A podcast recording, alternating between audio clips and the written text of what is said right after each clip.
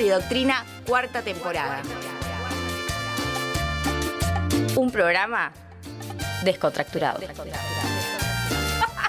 Sí, que no, claro. Escuchanos todos los lunes de 19 a 21 ¿Por qué me cambiaste de horario? por Radio Megafón. Obvio, ¿por dónde va a ser si no? Por Radio Megafón.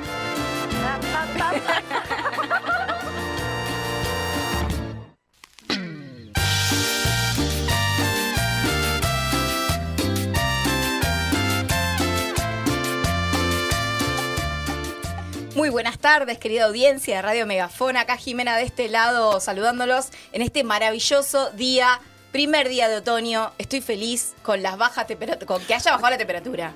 Mañana empieza el otoño. No, de hecho hoy, el equinoccio empezaba hoy. Ah, bu- ah, pues es una cuestión astrológica, o sea, discúlpame, eh, te pido. ¿Cómo andas, María Paz? Muy bien, acá estoy de nuevo. Acá Segundo estoy. lunes, Sí. porque yo dije que no, pero en realidad es sí, viste esas cosas que... Pasan, pasan, eh, pasan en la vida, pasan en TNT. Eh, la que no está es Azulita. Bueno, La doctora Dragone hoy no puede asistir, pero esto va a ir, me parece que va a ser medio así. Yo voy a intentar sostenernos acá, eh, nada, en el aire y con distintos invitados, invitadas a lo largo de este tiempo. 20 de marzo del 2023 son las 7 de la tarde y estamos en vivo por Radio Megafón, en Twitter, arroba Megafón Radio. No, sí, Megafón Radio. En Facebook y en Instagram, eh, Radio Megafón. Y en nuestro canal de YouTube, Radio Megafón también, que tienen que eh, suscribirse ¿sí? y tocar la campanita para que les lleguen las notificaciones. perfecto.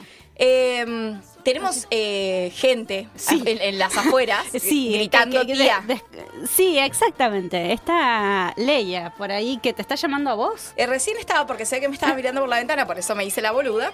Y bueno, eh, ¿hay un celular sonando? Tal vez sea el mío. No. Ah, no es el mío, mira, Ajá, qué ah, desubicada. Bueno, tenemos un programón para hoy que preparamos así como fuerte. Eh, pero lo primero que les voy a decir es la consigna. Perfecto. Me encantó esa consigna. Estuve pensando mucho en esa Oh, consigna. yo, Dios, me di cuenta que soy una indignada de la indignación. Es así. La consigna del día de hoy, que es la que vamos a estar hablando en nuestro último bloque, en realidad, eh, es qué cosas. A ver, le- la- eh, ¿qué cosas te indignan? Que le indignan a, a otra persona. O sea, que a vos te indigna que ¿Qué a otro le indigne. indignación te indigna? Claro, ¿qué indignación te indigna? Y también, por- porque más complicada, hay cosas que te indignan de vos misma. Por supuesto. O sea, como me indigno por esto y me indigno por indignarme. Exactamente. me pasa mucho. Bueno, es que nos pasa generalmente. Bueno, hubo gente que eh, a lo largo de estas 24 horas, que yo mandé algunos mensajes para preguntarlo, pero digo, yo estoy loca, o sea, la- eh, yo me indigno por, porque hay gente que se indigna y me parece indigno que la gente se indigne por cosas indignables y no indignables. Eh, entonces empecé a preguntar. Claro, hubo gente que no entendió la consigna, entonces me mandó directamente lo que les indignaba. Claro. Y por supuesto, también Pero- es bienvenido, digo, pueden mandarnos las cosas que los ¿Te indignan. indignó lo que la gente le indignaba? No, no, Ah. estoy bastante de acuerdo con la indignación de la gente. Eh, lo que a mí me. Yo voy a tirar un ejemplo como para que la Dale. gente sepa. A mí me indigna mucho la gente que se cree capaz de, por ejemplo, eh, opinar sobre películas, así como si fueran críticos de cine, ¿no? Y que todo el tiempo tienen la necesidad de decirte qué está bien y qué está mal. Y es como, no sé, Juan Carlos, yo no te pregunté, o sea, a mí me gustó, punto, no sé, me conmovió, listo, ya está, cumplió su objetivo la película que vi. Y viste que hay gente que tiene así como esa capacidad permanente de estar eh, explicándote por qué esa versión de ese director no fue tan buena como la original. Y, y vos un poco te sentís un pelotudo y un poco decís como, ¿qué me importa? O sea, no, ma- mañana me voy a olvidar. Es La más, en media y hora. ya. Ya está. Bueno, eso, ¿no? Como, eh, eso es una cosa que me indigna. Fuerte. Pero te, in- te indigna la indignación de esa gente frente a las películas. Exactamente. Ah, bien, como que, como que una película le, le- atraviese tanto, así como... una hasta- película, una serie, un que es como ¿y quién te preguntó? o sea, porque bueno, y eso pasa mucho en Twitter, por ejemplo, ¿no? El Twitter es Ah, como mira. Eh, uno de los canales de indignación permanente. Claro. Que por supuesto, si uno lo, si lo toma literal, obviamente la vida es un garrón, Pero si no te reís, porque es tan absurdo todo, que es- está bueno, digamos, como reírse de algunas Claro. indignaciones. A ver, para hacer una indignación como indignación que indigna simple, como el que está indignado por una marcha. Me indigna que le indigne la marcha. Exactamente. Tenemos algo parecido a eso dentro Bien. de las respuestas, claro. Y sí, te indigna eso. Bueno, la consigna entonces del día de hoy es ¿qué te indigna que le indigna ¿Qué indignaciones te indignan? Gracias. Por eso está paz en este lugar. ¿Qué indignaciones te indignan? A ver, eh, paréntesis. Es para reírnos, ¿sí? Está obvio que hay cosas importantes que nos indignan, Claro. pero acá lo vamos a llevar un poquito al absurdo. Por eso en realidad es como, bueno, no es, es tan exagerado. Bueno, sí, qué sé yo. A mí me indigna la gente que mastica fuerte. Me indigna. Y yo sé que es una indignación absurda. O sea, que a alguien le puede Que- indignar exacto. que a mí me indigne que alguien mastique fuerte. ¿Se Totalmente, entiende? Bueno, totalmente. a eso vamos. Eh, y además, eh, en el programa de hoy vamos a tener la visita de Roberto Samar, que va a estar hablando con nosotras sobre eh, artículos varios que él escribe, pero uno en particular que me pareció muy interesante, sobre todo porque en este contexto en el que estamos, eh, vamos a hablar sobre discursos de odio, sobre las plataformas, las redes sociales y la democracia, ¿no? Cómo, cómo se, se perpetúan estos discursos, cuáles son los alcances que tienen y demás. Me parece sumamente interesante como para no hablar siempre de lo mismo cada vez que se acerca un 24 de marzo, ¿no? Pensar la, la democracia desde otro lugar. Buenísimo. Y vamos a hablar de qué, María Paz. Vamos a hablar en el bloque de Si para el Goce, el bloque que está a cargo generalmente de nuestra querida amiga Azul Dragone. Eh, hoy se lo robamos y vamos a hablar. No, no nos animamos a hacer azul completas en ese No. bloque, no vamos a hablar de sexología, no, vamos a hablar de ESI y la docencia y cómo, eh, en realidad más a ver, es como una mezcla entre cómo hablamos de ESI con los adolescentes, pero también desde nuestro rol docente y eh, básicamente preguntarnos esto. ¿Cómo estamos dando ESI? ¿Cómo impacta por ahí el adultocentrismo en la ESI? ¿Qué creemos nosotros que necesitan les pibes? Pero ¿qué creen les pibes que necesitan también? ¿no? Bueno, traje una perlita, tengo ahí un audio de Genial. Esme. ¿Te acordás de Esme que Sí. hacía las bolas? Bueno, me mandó un audio ahora antes de entrar a inglés, eh, porque le pregunté, porque, a ver si lo que ella tiene para decir es parecido a lo que nosotros A creemos que ellos eh, dicen, ¿no? Que quieren de la ESI. Bueno, eso y el picadito de noticias, como siempre, noticias de las más relevantes que hay en, en el planeta Tierra. Exacto. Las vamos a poner nosotras acá, sobre la mesa. Sí, ay, me- tú- tengo una. y- No, no, dale, vamos porque yo me cuelgo con otra cosa. Después Bueno. te la cuento. Y traje musiquita, ot- otro tipo de música hoy, así que vamos a escuchar ahora el zar y el tema ¿Qué pasa?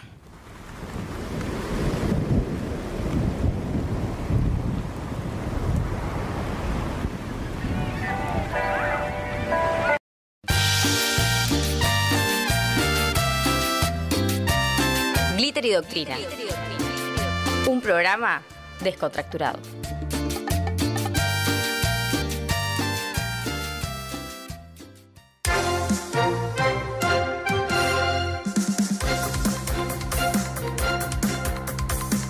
La familia, ¿cómo andan? Me comí seis panchos en el primer cumpleaños. Se hizo desear, pero, es lo más lindo que hay. Eh, no es lo que es. Es hermosa, Dale un beso para la gente Argentina que la está viendo y Bueno, hay muchos chicos en casa. Sí, más allá de que a veces los adultos no cuidamos las palabras, Papá Noel no se va a morir. caliente por el final. ¿Qué mirá, bobo? ¿Qué mirá, bobo? Anda, anda para allá, bobo. Anda para allá. Tranquilo. tranquilo.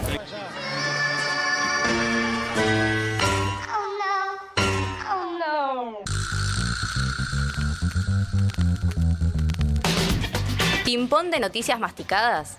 Hepatalgina. Para tragar la realidad. Para tragar, para tragar la realidad. Ahora empiezan las noticias con el diario del lunes. Justicia completa. Condenaron a los jefes policiales de la represión del año 2007, en la que Carlos Fuente Alba perdió la vida. En el marco de la causa Fuente Alba II, por primera vez en la historia de Neuquén se alcanzó a juzgar y condenar a la cúpula policial a cargo de la represión durante el conflicto docente del año 2007. Los cinco ex jefes policiales, Carlos Salazar, Moisés y Adolfo Soto, Mario Rinsafri, José Garrido, fueron declarados responsables del delito de abuso de autoridad. El comisionado inspector Benito Matus fue declarado culpable de abuso de armas agravante. Por su parte, Julio Lincoleo y Aquiles González, acusados de encubrir a José Darío Poblete, fueron absueltos. Aunque no se pudo inculpar por el momento al exgobernador Jorge Marsovich, sí se logró sentarlo a declarar como testigo, razón por la cual, frente a su desmemoria, se lo acusa ahora de falso testimonio. La lucha por la justicia completa de Carlos Fuente Alba deja inscripta en la memoria social y colectiva que la única lucha que se pierde es la que se abandona.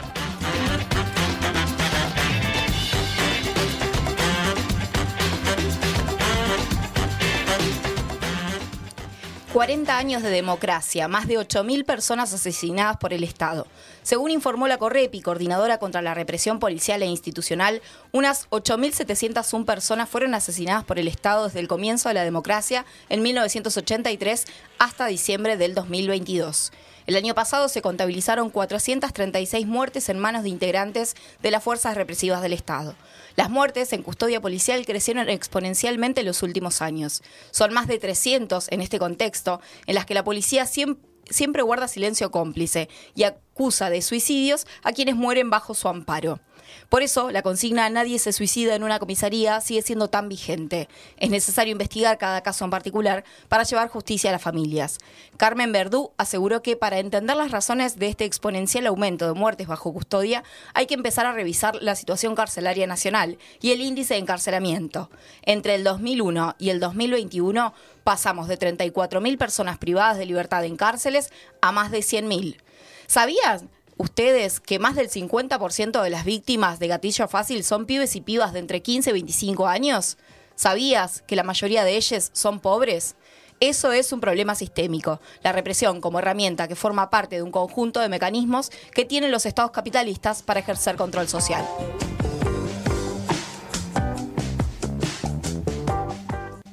Comienza hoy el tercer Foro Mundial de Derechos Humanos en Argentina. El Foro Mundial de Derechos Humanos es un espacio de debate público sobre los derechos humanos en el mundo, los principales avances y desafíos centrados en el respeto a las diferencias, la participación social, la reducción de las desigualdades, promoviendo la equidad e inclusión social. Está concebido para aproximar e integrar organizaciones nacionales, regionales e internacionales con compromiso en la vigencia de los derechos humanos. Se debatirá en torno a la Ley de Equidad, la 27635, que fue sancionada en 2021, pero que todavía no se implementa porque no está reglamentada. La ley promueve la equidad en la representación de géneros desde una perspectiva de diversidad sexual en los servicios de comunicación. Veremos qué desafíos y estrategias para su implementación se vienen, porque desde Megafon queremos ser parte.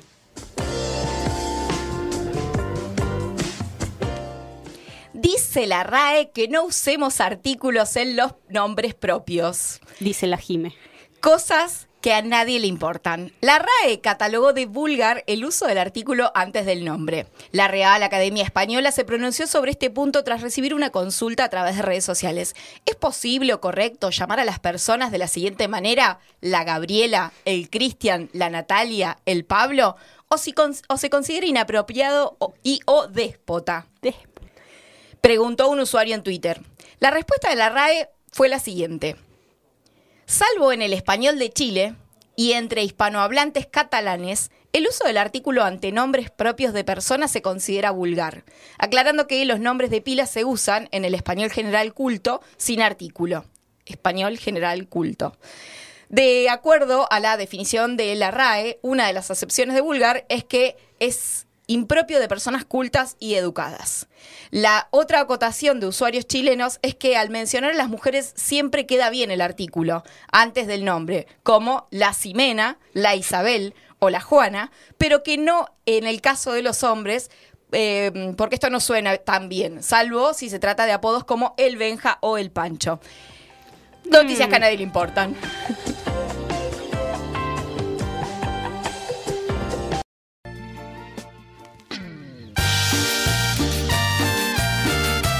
Estás escuchando Glitter y Doctrina por Radio Megafón.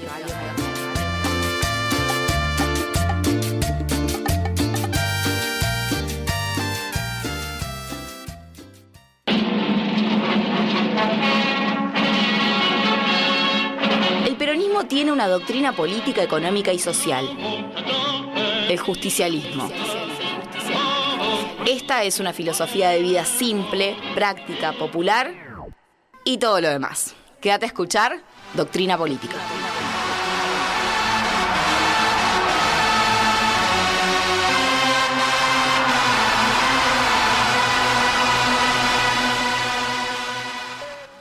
Bueno, segundo bloque de Glitter y Doctrina en este lunes 20 de marzo del 2023 con una temperatura ideal. No tengo ni idea cuál es la temperatura de este momento, pero qué lindo es dormir la siesta cuando no hace calor, ¿no? Como que uno revive un poquito. Estamos en el estudio, como les habíamos dicho, con Roberto Samar, que es licenciado en Comunicación Social y Periodismo y especialista en Comunicación y, Cultura, integrante del Comité contra la Tortura. Sí, exactamente, sí. Todavía en realidad estamos en ese proceso, pero, pero sí, estamos todavía, no se salió la designación, pero sí está como, como ese paso, ¿no? Digamos, de que fuimos seleccionados por la legislatura para poner en marcha el comité, pero bueno, somos cuidadosos en eso para no generar una falsa expectativa de que todavía no está funcionando. Claro. Eh, estábamos escuchando bien, ¿no? ¿Sale bien? Más o menos. Vos lo vas a armar bien. Bueno, y además, eh, escritor ah, de libros como el que tengo acá. Este es el tomo 2 ah, del medio es la violencia. Yo tengo el 1, Muy porque bien, me lo regalaste vos. Ah. Bueno, y que lo vamos a estar sorteando en el día de hoy, pero en la, eh, la en la última parte del programa. Así que, como les habíamos dicho en nuestras redes sociales, tienen que dejarnos sus tres últimos números de DNI. Vamos a hacer un sorteo de los tradicionales. Vamos a escribir un papelito y vamos a sacar el papelito y decir quién se lo lleva. Así que acá está el libro para que lo vengan a buscar. Bueno, la idea de hoy, me falta mi compañera Paz, pero bueno, la idea de hoy era que pudiéramos hablar un poquito en torno a los discursos de odio, que tengo la sensación de que se, se los nombra mucho, pero se los analiza poco. Y poco se hace o se plantea en términos de estrategia como para poder desarmarlos, ¿no? Y además eh, es como una pelea contra Goliat, porque se reproducen muy rápidamente, se, se viralizan estos discursos de odio que atentan directamente contra las democracias. Entonces, bueno, primero arrancar por ahí. ¿Qué son los discursos de odio? ¿Dónde los ves vos? Claro, bueno, es, es un tema, ¿no? Los discursos de odio son los discursos que deshumanizan, ¿no? Que establecen jerarquías, que discriminan, ¿no? Que estigmatizan a determinados sectores sociales. Y obviamente, como un poco vos planteabas, digo, tampoco esto es nuevo, ¿no? Por realidad estos discursos están presentes a lo largo de nuestra historia. De hecho, eh, algo que uno sí podría encontrar como características que no cualquier sector generalmente es atacado por estos discursos de odio, ¿no? Digamos, hay que partir de la base que vivimos en una sociedad que está atravesada por determinados imaginarios sociales, que tiene una matriz cultural que es racista en un montón de aspectos, patriarcal, clasista. Entonces, sobre esa matriz cultural que está presente, que se reproduce en un montón de aspectos, es sobre donde operan después estos discursos, si se quiere, de odio. ¿no? Yo pensaba, cuando venía para, cuando estaba pensando para esta entrevista, digo, Rafael Nahuel, ¿no? que fue asesinado por la espalda. ¿Hubiera sido asesinado por la espalda eh, de la misma manera una, no sé, un- una persona del sector del campo, entre comillas, haciendo una protesta? Probablemente no, porque en realidad esa violencia, digamos, eh, es posible también porque hay todo un discurso social que la legitima, ¿no? Y un discurso que eh, subordina, como veníamos diciendo, a determinados sectores sociales, en ese caso al pueblo mapuche. Entonces, Claro.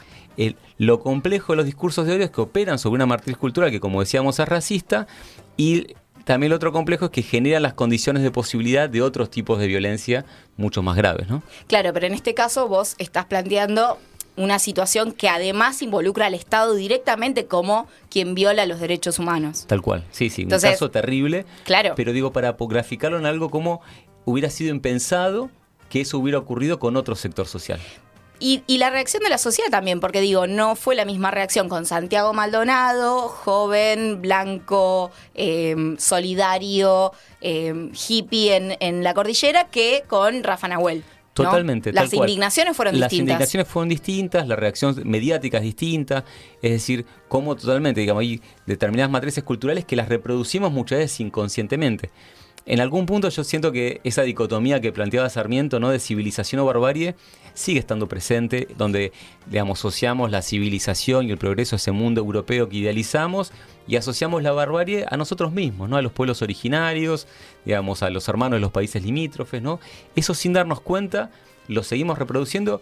Incluso un dato, digo, ustedes saben que el planiferio con el cual estudiamos, yo le compramos el planiferio a mi hija para una clase que tenía hoy y siguen ut- utilizando el mismo planiferio, la misma representación eurocéntrica, con Europa en el medio, Argentina abajo, todos los países del hemisferio norte sobre representados, todos los países del hemisferio sur subrepresentados. Es decir, sin darnos cuenta, reproducimos esta matriz cultural.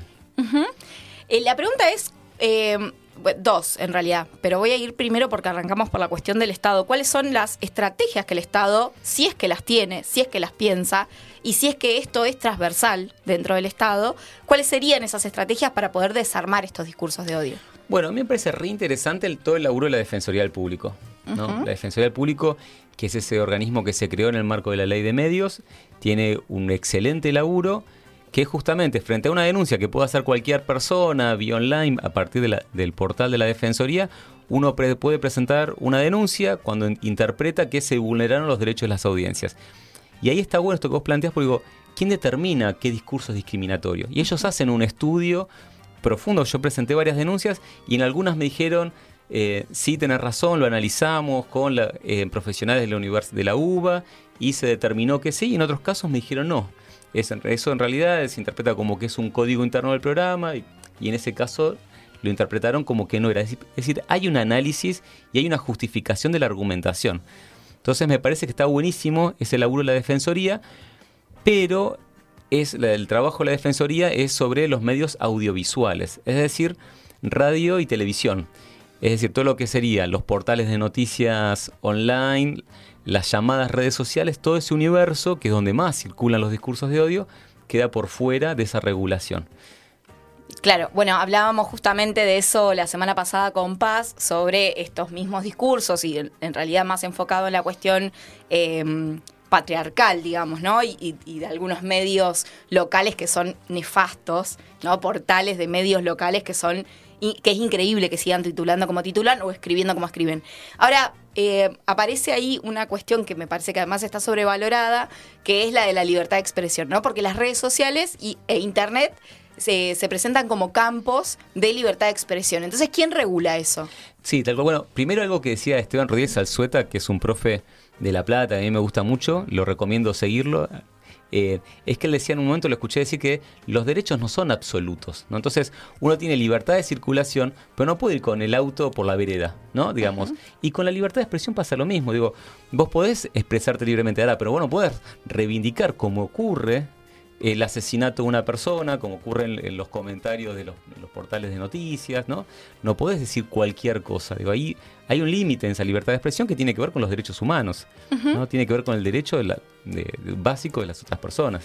Claro, pero está muy instalada la idea de que además los derechos humanos, eh, sobre todo en América Latina, son los derechos humanos de un sector de la población. Totalmente, porque... Y de hecho, perdón, el Sí. discurso de Bukele viene levantando, del, de- del presidente de El Salvador, viene levantando, sobre todo en redes sociales, en redes sociales que llegan a una audiencia muy juvenil, como es TikTok, por ejemplo, donde él habla de esta, esto, digamos, tiene una política represiva muy, muy fuerte, que está haciendo como ejemplo porque ha bajado muchísimo la delincuencia, encerrando a todo el mundo sin debido proceso ni nada, y eh, hace un planteo que deja, por supuesto, al digamos, a todos los organismos de derechos humanos en un lugar de, bueno, al final ustedes igual siempre defienden a los chorros, por ejemplo, ¿no? Claro. A los criminales. ¿Y cu- dónde están los derechos humanos de la gente que no come todos los días? Claro. ¿No? Y aparece eso como eh, di- Sí. difícil de, de contrarrestar, no para uno que es militante, pero sí para un vecino común que dice, y mira, digo, va asociado el discurso de odio con la mano dura, con, con el avance de la derecha. sí. Sí, y además que todos esos discursos muchas veces apelan a estas lógicas de los discursos superficiales, a la emotividad, ¿no? Hay una publicidad de, de Bussi como candidato reivindicando que, digamos, el asesinato, que la gente se arme, digamos, es decir, algo que apela justamente a esos miedos que están presentes en la sociedad. Yo igual eh, me gustaría, digamos, no estoy tan seguro que hayan logrado reducir la violencia porque, digamos, Estados Unidos tiene una tasa de prisionalización altísima y tiene la pena de muerte en algunos estados y en realidad está demostrado cómo esos mecanismos de violencia institucional en realidad terminan generando más violencia o generando las condiciones de posibilidad de más violencia. De hecho, los estados que, por ejemplo, en Estados Unidos, que tienen pena de muerte, tienen tasas de homicidios más elevadas de los que no tienen pena de muerte. Y está estudiado esto, ¿no? Que la cárcel muchas veces, eh, en las condiciones precarias en las que funcionan, no terminan de resolver los problemas, sino que muchas veces los agudizan, los, los recrean, porque la gente que pasa por esas situaciones sale mucho más deteriorada y muchas veces con menos herramientas para poder justamente incluirse socialmente, ¿no? Entonces, me animaría como para, nada, a dudar eh, a un mediano plazo cuáles van a ser las consecuencias de esas cárceles que son campos de concentración en realidad. Y que a Bernie le encantan, hay que decirlo. Que lamentablemente, sí, también tenemos que, que- digo, me parece que lo que es Bernie es, es hiper pragmático. Yo lamento muchísimo que esté en, en un gobierno popular, un tipo como Bernie, la verdad. Eh, pero bueno, eh, me parece que también si está es porque expresa ¿no? un discurso, una de- derechización de los discursos en la sociedad y justamente me parece que hay una búsqueda de intentar contener eso, eh, que me parece tristísimo, pero me parece que lo que tenemos que hacer justamente es eh, ver cómo seguimos militando para poder interpelar a los distintos sectores de la sociedad para en- entender que las respuestas no vienen de la mano de la violencia policial, de la violencia penitenciaria, digamos, de, la violencia por parte del Estado. Digo, justamente lo que tenemos que hacer es ver cómo construimos eh, mecanismos para gestionar la violencia, que- perdón, gestionar los conflictos sin violencia. Claro, gestionar la violencia igual, Sí. porque es más o menos lo que, Sí, lo que hace este sistema, Tal eh, cual. este, este Estado capitalista. Pienso, eh, a ver, digo, pienso en esto y cómo hacemos para... Porque si no parece como que nos interpelamos entre nosotros mismos. Y la verdad es que Bernie tiene una imagen positiva altísima en la provincia de Buenos Aires eh, a partir de las políticas represivas que ha llevado adelante, ¿no? Y leíamos en las noticias más temprano eh, cómo han aumentado los casos a partir del informe que, que presenta la Correpi. Entonces digo, ¿en, qué punto, de verdad, cuáles van a ser nuestras estrategias para poder pensar desde otro lugar, ¿no? Porque a veces eh, tengo la sensación de que entre que intentamos desarmar el discurso de odio, demostrarle al resto que eso está enlazado con los medios de comunicación masivo, más internet, como una pelea titánica. Ahí me, perdón, abro paréntesis Dale, dale. Y, y me sumo por ahí a- para que lo pensemos con Robert desde un lugar eh, donde él también se expresó y que también son los discursos de odio de, de- de lo que de, de sectores sociales que podemos llamar progresistas, entre comillas, ¿no? Y a mí me interpeló mucho, pasó mucho con el tema de, eh, de, de los jóvenes que, que asesinaron a Facundo, ¿no? Eh, los rugbyers, entre comillas, llamados, ¿no? ¿Cómo, cómo saltó ahí un discurso también que, que, a ver, que parecía que los queríamos mandar a pibes de 20 años que, que fueron, o sea, cometieron un homicidio atroz, ¿no? Pero eh, saltó también mucho discurso de odio desde un lugar donde eh, no son leídos como tales, tal vez, pero si escarbás un poquitito están ahí, ¿no?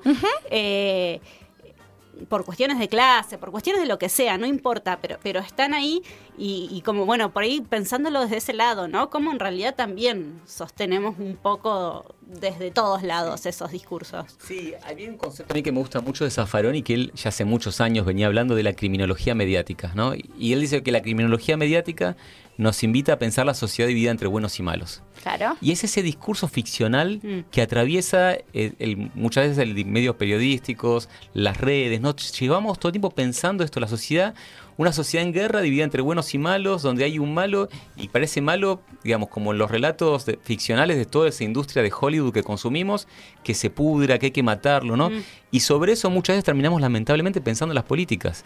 ¿no? Entonces, si vemos, eh, no sé, a tanto a Bernie mostrándose en los operativos, ¿por qué tiene que estar el quien coordina las políticas de seguridad al frente de un operativo? No, no es racional, ¿no? ¿Por qué la vemos a Patricia Bullrich en camuflada como un soldado? La veíamos, ¿no? En, en una provincia del norte.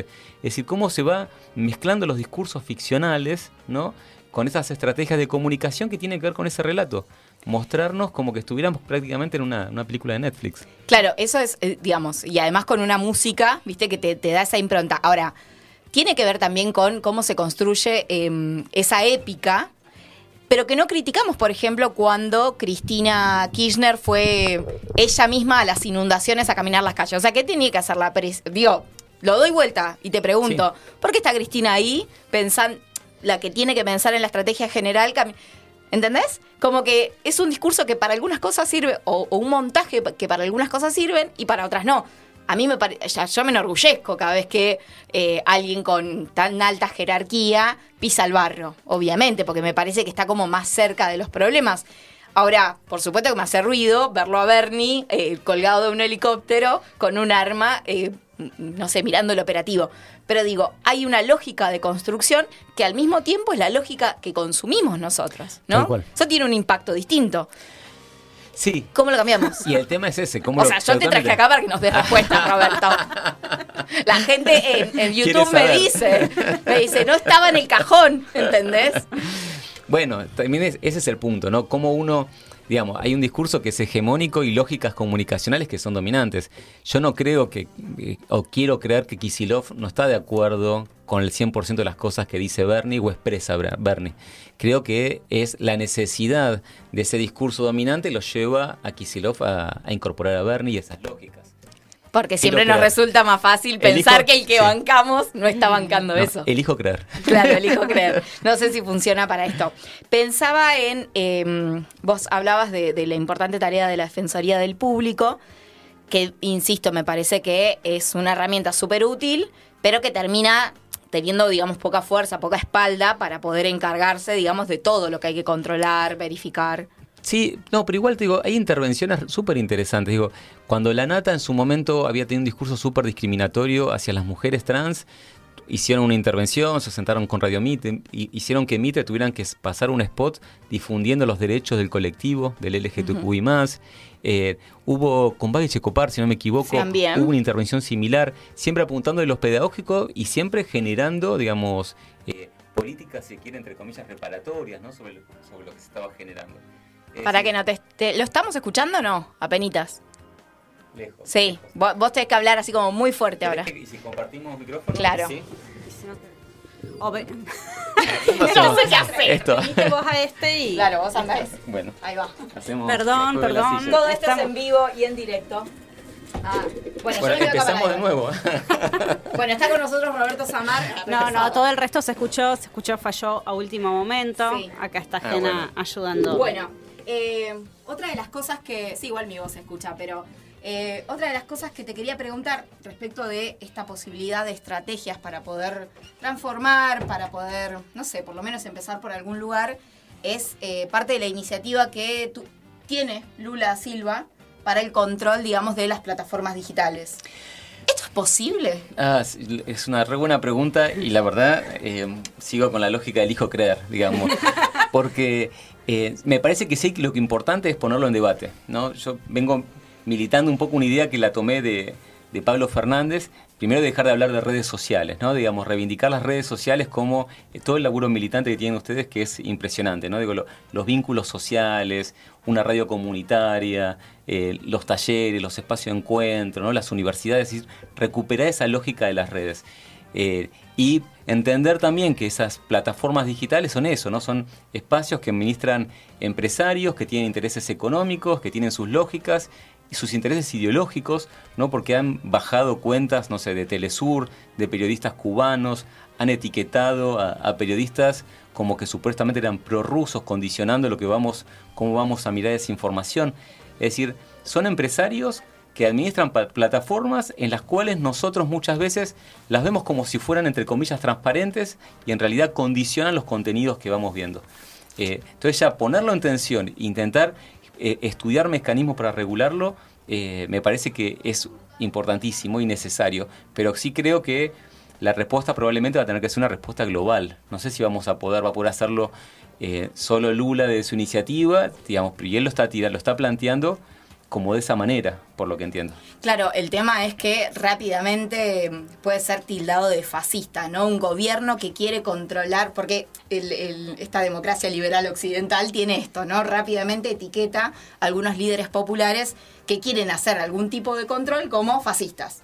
¿no? Sí, sí. Eh, entonces me imagino, ¿no? Sí, pero automáticamente. también, es la historia de la comunicación eh, y de la comunicación pública también. Cada vez que, eh, digo, el- que, el, que el Estado quiere intervenir en algo, eh, surge esto y, la derecha vuelve a tomar estas banderas de la libertad de expresión que encima las disfrazan de un discurso eh, que por ahí prende en, en algunos sectores, ¿no?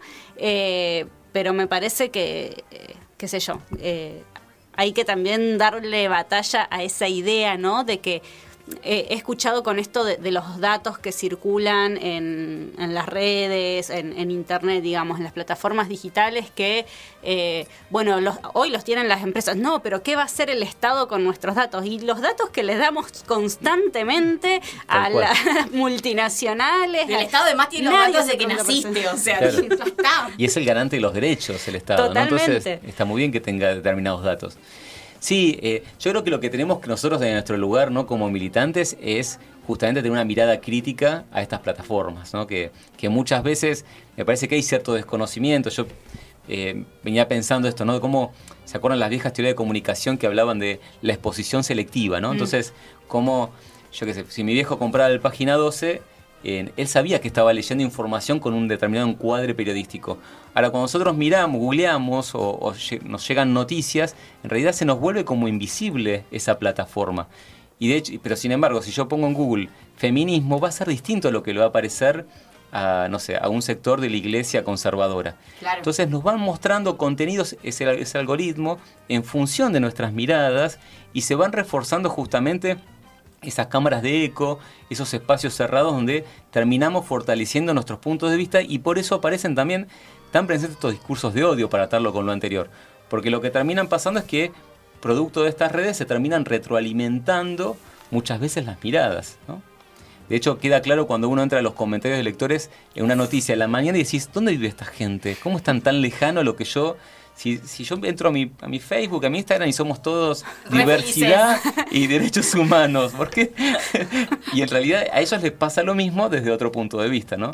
Bueno, pero ahí me parece que nosotros tenemos una responsabilidad. Se nos está yendo el tiempo, pero no importa. Eh, ahí me parece que tenemos una responsabilidad importante porque digo, nosotros que sí podemos ver, y no quiero con esto eh, subestimar al resto del, del público que consume desde las distintas plataformas, eh, ¿qué hacemos para romperlo? ¿Sí? Digo, sí, desde la comunicación popular, sí, desde los medios, pero digo, eh, en un gobierno popular, nosotros no hemos podido avanzar en debates que tienen que ver con esto. De hecho, no hemos podido avanzar con la recuperación de esos dos artículos de- de la ley de comunicación audiovisual Sí, sí. para que para desmonopolizar, por ejemplo. Entonces, Sí, sí, somos un gobierno popular medio tibio, ¿no? Un cachito. un cachitín, un, cachitín, le, calpó, le faltó un golpecito de horno. claro, pero, en el mientras tanto, digo, Sí. eh, las plataformas también son útiles, me parece. Sí, bueno, para- es un tema, tal cual, porque en realidad las mismas plataformas es la, la contradicción que tenemos, ¿no? Permitieron visibilizar el ni una menos, permitieron visibilizar casos de, de violencia institucional muy graves, es decir, y son las mismas plataformas. Yo creo que hay que mil- militar una mirada crítica, hay que intentar no caer en la trampa también de esto que a veces nos pasa que, que pensamos que, eh, y esto lo asocio con algo que, que había una- un texto viejo que hablaba de la disfunción narcotizante, ¿no? De confundir el estar informado con hacer algo al respecto. Yo creo que en las redes pasa que confundimos a veces el estar, poner, pongo me gusta y ya lucho contra el cambio climático. No, No, claro. no, es, así, no es tan fácil, ¿no? Comparto una nota de, una situación de violencia contra las mujeres ya está, ya estoy desconstruido. Digamos. Y confundimos eso, ¿no? El involucrarnos con un tema con eh, lo que hacemos para como, eh, como esta forma de canalizar nuestra angustia y, y sentir que nos un poco nos involucramos. Entonces ese es uno de los engaños, me parece, de las redes, de estas plataformas, pero ustedes son un claro contraejemplo, ¿no? Digamos, la, la militancia que ustedes le ponen, los encuentros culturales, ¿no? Digo, acá hay un ejemplo justamente de la reconstrucción de, o el fortalecimiento de un tejido social. Y ahí me parece que es donde se pueden transformar las cosas. Sí, yo soy un poco más pesimista igual. Bueno. Eh, pero bueno, pero porque el- el- la, la situación creo que lo amerita. Digo, Sí. a veces siento que esto que vos decías, ¿no? Cuando mirás los comentarios de, del diario que decís, ¿dónde vive esta gente? Si en mi Facebook está todo el mundo re feliz y contento y todos son críticos y kirchneristas y peronistas y entienden todo. Y a veces en nuestros círculos empieza a pasar un poco lo mismo, ¿no? Como que nos cuesta romper esa burbuja para que venga otra gente. Digo, que venga otra gente al patio cultural, que escuche otra gente esta radio. Y, acá interpelo a nuestros oyentes, ¿no? A cuántas personas cada lunes le van a mandar el link de este programa para ver si algo de esto que estamos discutiendo entra desde otro lugar. ¿Cómo hacemos nosotros para entretejer eso utilizando estas plataformas? Porque digo, estamos saliendo en vivo por YouTube y no nos vamos. El señor YouTube lo queremos un montón. Siempre nos está tirando abajo. Pero me parece que, que es que tengo esta sensación, ¿no? Tal vez porque soy. Sí, sí, no, pero el De- desafío es ese, ¿no? de que Salir- como que no alcanza, ¿viste? Sí, sí. Es, es una pelea contra Goliat que nos está costando un montón y que lamentablemente repercute en aquellos sectores que nosotros decimos querer representar y querer cuidar y querer Acompañar. acompañar, ¿no? Sí, eh, sí, claramente, digo, es, no, es difícil, eh, es complejo, pero bueno, es, me parece que es el desafío, digo, militar por ahí, ¿no? Así que esto de fortalecer miradas críticas, de fortalecer el tejido social, de, de bueno, y poder salir de nuestros lugares de confort también, ¿no? Me parece que esa también es la clave. Porque también si nos quedamos nos, entre, entre los que pensamos de la misma manera, diciendo qué lindo lo que dijiste, bueno, no sé, volviendo a lo del Comité contra la Tortura que vos mencionabas al comienzo, uno de los desafíos para mí es poder cuestionar las miradas punitivistas y violentas que están presentes en la sociedad, que son, como decíamos al comienzo, las que terminan legitimando y generando las condiciones de posibilidad de que haya quizás situaciones de violencia dentro de una cárcel, porque toda esa violencia está legitimada por amplios sectores de la sociedad. Entonces, me parece que ahí es donde tenemos que salir a dar el debate, pero no quedarnos en, nuestros espacios cómodos, ¿no? Claro. Donde pensamos todas las personas parecido. Bueno, pasó por Glitter y Doctrina Roberto Samar. Les recordamos que tenemos para sortear el libro. Nos tienen que mandar sus últimas tres cifras del DNI, porque vamos a tener sus datos e investigarlos. Eh, el libro es El medio es la violencia 2, Cultura, Comunicación y Construcción de la Realidad de Roberto Samar. Un fuerte aplauso para él. Muchas gracias. Gracias por la invitación. Bueno, cuando quieras. Dale, Acá bueno, tenemos volveré. un montón de cosas para hacer de Megafon. Ah, bueno, me encantó, me encantó. Dale. Vamos a una tanda.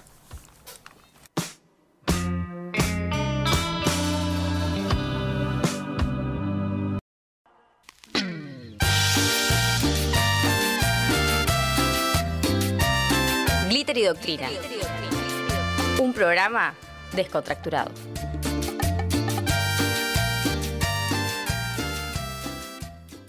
Deseo, Placer. Juego. Disfrute. género, Derechos. Fuego. Fuego. Lucha. Líbido. sexo, Salida. Salida. Libertad. Gozar. Gozar. Abrir. Libertad. Gozar. Coger. abrir, Abrir. coger, Festejar. Así empieza Esi para el goce.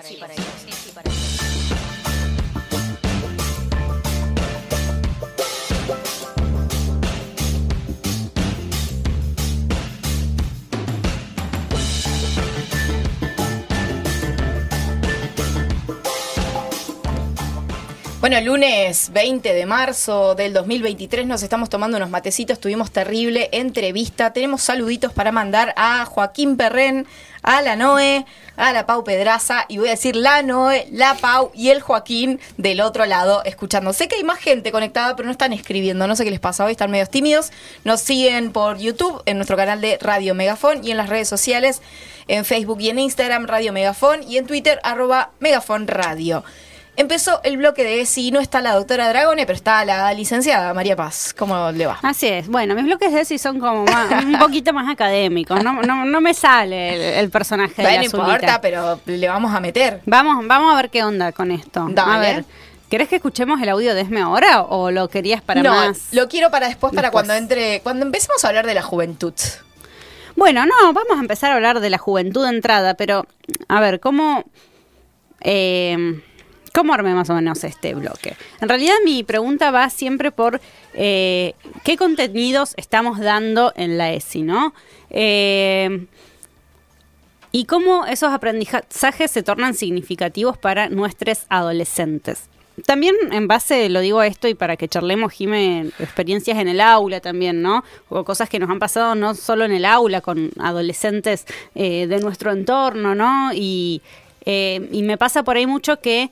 eh, que siento que opera un adultocentrismo en eh, los contenidos, en todos los contenidos en general, pero en la ESI en particular, si opera este adultocentrismo, dejaría de tener sentido eh, la, la ESI misma, ¿no? Tal cual. Eh, encontré un estudio que hizo la Facultad de Psicología de la UBA, donde eh, sobre la percepción de adolescentes, eh, adolescentes los más grandes del sistema escolar, no de sexto año, que acá en Neuquén serían los de quinto, eh, sobre la ESI.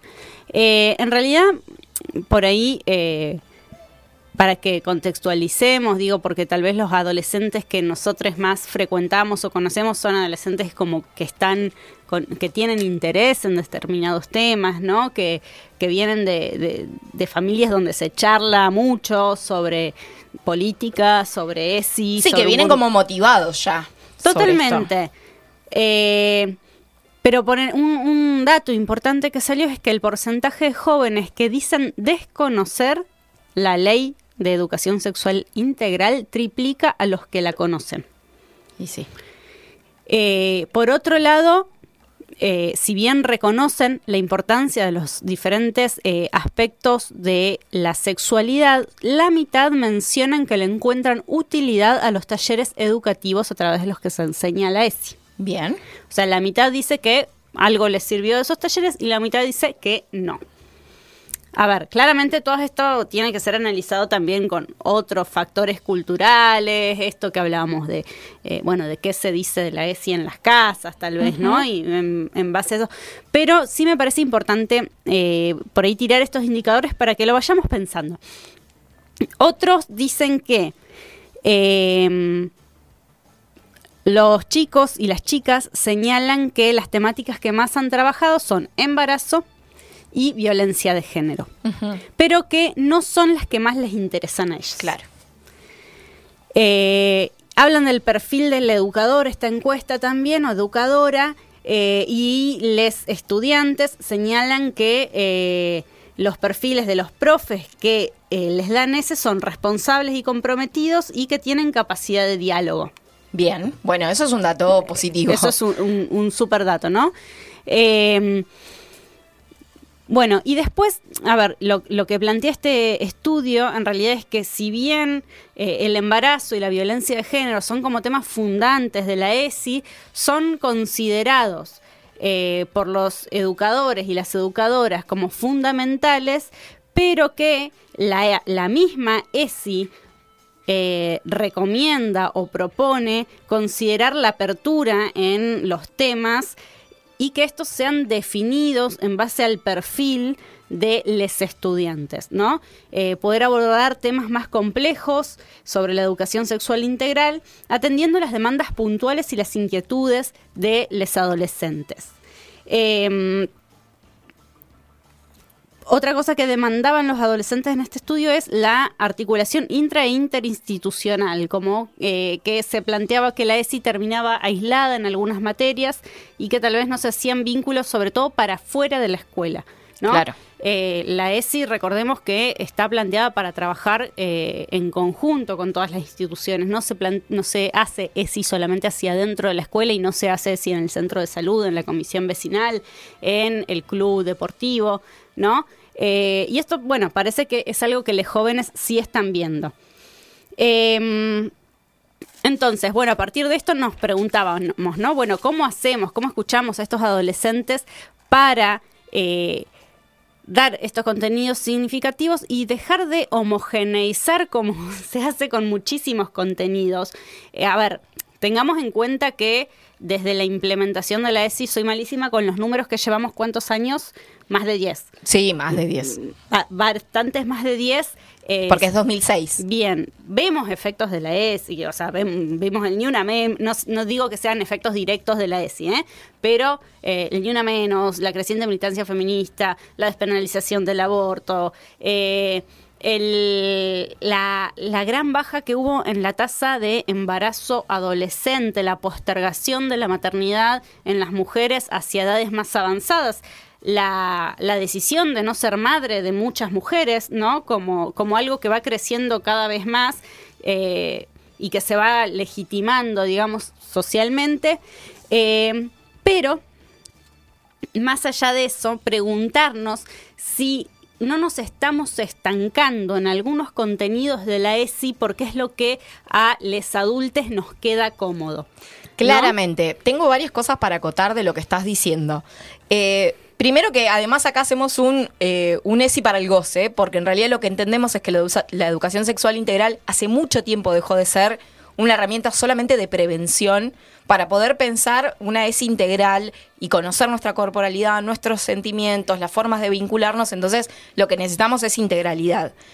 la cuestión del adultocentrismo me parece que está marcada justamente por las dos temáticas que se presentan, que es la del embarazo adolescente, ¿no? Como una problemática que en realidad es una problemática en general, pero que es un asunto más bien de eh, como de la ciudadanía, ¿no? Que no termina de poder acompañar esos procesos de las adolescentes. Y por el otro lado, la cuestión de violencia, que claramente es un tema que nos toca todos los días y de maneras horripilantes, y que los números no bajan y demás.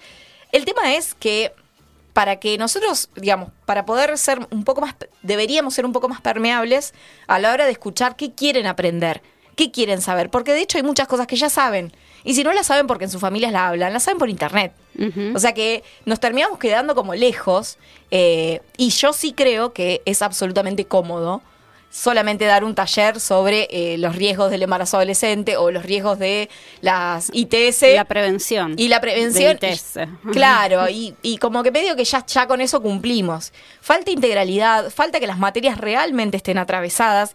Y acá cuando vos me proponías este tema pensaba, ¿qué cosas yo modifiqué en estos siete años de docencia en mis materiales? ¿No? Salvo específicamente en técnicas de estudio, donde abordo todo, todo, durante todo el año distintas técnicas de estudio con temáticas asociadas a la ESI, después no hago ese esfuerzo ni ese trabajo para dar historia o para dar geografía, por ejemplo, ¿no? Como que no termino de, de insertarlo. A veces sale el tema y habilito la discusión, pero después no fui modificando eso. Y si uno ve, seguramente, porque esto se supone que pasa por controles, las planificaciones, todas dicen que van a dar ESI y ninguna da ESI, ¿no? Sí, das ese así como, bueno, eh, Sí, acá bueno, también en hubieron- parte me- Acá me- hubieron mujeres importantes en la historia, punto. Otra cosa que me preguntaba, por otro lado también, eh, es ¿qué hacemos cuando, porque sí he visto estas situaciones, eh, digo, porque acá estamos suponiendo que nosotros somos los que nos estancamos en contenidos y los estudiantes quieren ir más allá, ¿no? Hablar de sexualidad, hablar de, del goce de los, de los cuerpos y las cuerpas, de, un- un- hablando por ahí de adolescentes. Pero también, a ver, son tan diversas las... eh, las realidades de, de- de cada escuela, de cada grupo y bueno, y de cada individuo, ¿no? Pero, eh, ¿qué pasa eh, cuando vas a una escuela y, y ha pasado? eh, no quiero hablar más de aborto. No quiero, ya, ya tengo mi opinión tomada y tal vez es una opinión diferente a la, a la de la profe progre que va con, ¿no? Y no, qui- no quieren hablar de aborto. ¿Cómo hacemos? O sea, la ESI no puede ser impuesta, no puede ser algo forzado. Si les pibes porque van a la iglesia o porque sus familias no, no quieren hablar de eso, les genera resistencias. Tenemos, a ver, usemos la imaginación, tenemos otro montón de formas de abordar eh, la libertad de elección desde otros lugares que no Tal son cual. necesariamente hablar del aborto. La libertad de, eh, de elección de, de- de qué queremos hacer, de qué nos da placer, incluso de, de cosas tan que nos pueden resultar básicas como elegir qué futuro quiero tener, con qué persona quiero estar o construir mis vínculos. Otra cosa que por ahí me pasa es como, bueno, seguimos hablando por ahí de noviazgos, cosas que así que, que los pibes no usan eso. Claro. ¿no? Sí, Eh, sí. La violencia en el noviazgo. ¿El del qué? ¿En mi eh, vínculo? Como, Ah. Claro, como que vamos como atrás de un montón de cosas y con poca, cap- lo digo por mí también, ¿eh? no es que estoy mirando algo afuera, con co- poca capacidad de adaptarnos al entorno. Eh, a ver, también tiene que ver con la explotación de los, docentes, ¿no? Entonces, bueno, planifico una actividad de ESI y hago más o menos la misma en todas las escuelas que tengo. Eh, no, no, no podemos hacer la misma actividad porque la ESI tiene que tener que ver con qué quieren esos pibes y qué detecto que les sirve ese grupo, con qué se enganchan, con qué tienen curiosidad. Digo, si no va a haber placer justamente en enseñar y en aprender la ESI, no tiene No tiene sentido. Bueno, de hecho pasa lo mismo con ley Micaela. El problema, o sea, es una muy buena ley eh, que es obligatoria en todos los estamentos del Estado, pero que sin embargo es una ley que no está situada. Entonces le damos el, la misma, el mismo taller de sensibilización a los policías que a, no sé, la gente de administración de una oficina municipal. No es lo mismo. No es lo mismo con gente que es súper grande, con gente que recién entra al mundo laboral. No es lo mismo. Entonces, me parece que el desafío justamente de la ESI y de les docentes, eh, que yo entiendo los contextos que, que presentan obstáculos. Ahora, lo que también eh, tenemos que entender es que nuestra responsabilidad es otra. Y que entonces, digamos, y que es una ley que peleamos y que pelearon antes de, de nosotros, y que entonces frente a esos obstáculos tenemos que encontrar alguna posibilidad. No me quiero pasar de positiva con esto, pero si no, somos una máquina de meter excusas de por qué no se hace. ¿Y te parece? Vamos a escuchar el primer audio que tengo de Esme, eh, que tiene 14 años, y que nos decía esto sobre la ESI. Hola, bueno, em, lo que yo espero que se enseñe en la ESI es salud mental, me parece un tema muy importante del cual casi no se habla o no se habla lo que se debería hablar, y la identidad de género, me parece que hay que profundizar más en ese tema de lo que se profundiza actualmente, y, bueno, eso sería todo. Vean, ahí Esme tiraba, tiraba una que a mí me descolocó, salud mental. ¿No? Como abordar estas problemáticas que obviamente están atravesando los pibes. Totalmente. Y que si, que además, eh, digo, en términos de sociedad, lo vimos en, eh, numéricamente post pandemia. ¿cómo no va a haber afectado a pibes y pibas que acaban de empezar el secundario, por ejemplo? ¿No? Es como fundamental. Tenemos también audios de Oli, Olivia, que nos mandó. Oli responde a algunas preguntas que yo le hice. Vamos a escucharlos todos completos. De la ESI realmente espero muchas cosas, pero creo que en principal es la educación. Poder aprender a cuidarnos, poder aprender todas las cosas realmente que abarca la ESI. Creo que los temas urgentes a tratar vendrán siendo embarazo adolescente, cómo cuidarse, em, ¿qué más? Creo que en principal sería ese, el, el cuidado de uno mismo. No sé bien qué temas podría ser que hayan quedado viejos, o sea, de, de la escuela en sí, o sea, de las materias y todo eso. Pero mm, hablando más general, capaz que profesores quedaron viejos eh, y comentarios del director, que no es muy viejo que digamos, pero tiene comentarios que son súper viejísimos. Eh, pero creo que más que nada son profesores, modos de cómo, cómo enseñan, el modo de enseñar en sí, eh, creo que es de lo que más viejo quedó. Em, ¿Cómo me gustaría que me enseñen? Yo creo que mm, me gustaría que me enseñen. eh, no, no sé bien, pero hay algunos profesores que mm, lo que hacen es explicar con, como con un poco de sarcasmo. Sarcasmo y a la vez no. Como que lo hacen riéndose y si vos no sabes algo lo repiten y lo vuelven a repetir hasta que entiendan todos.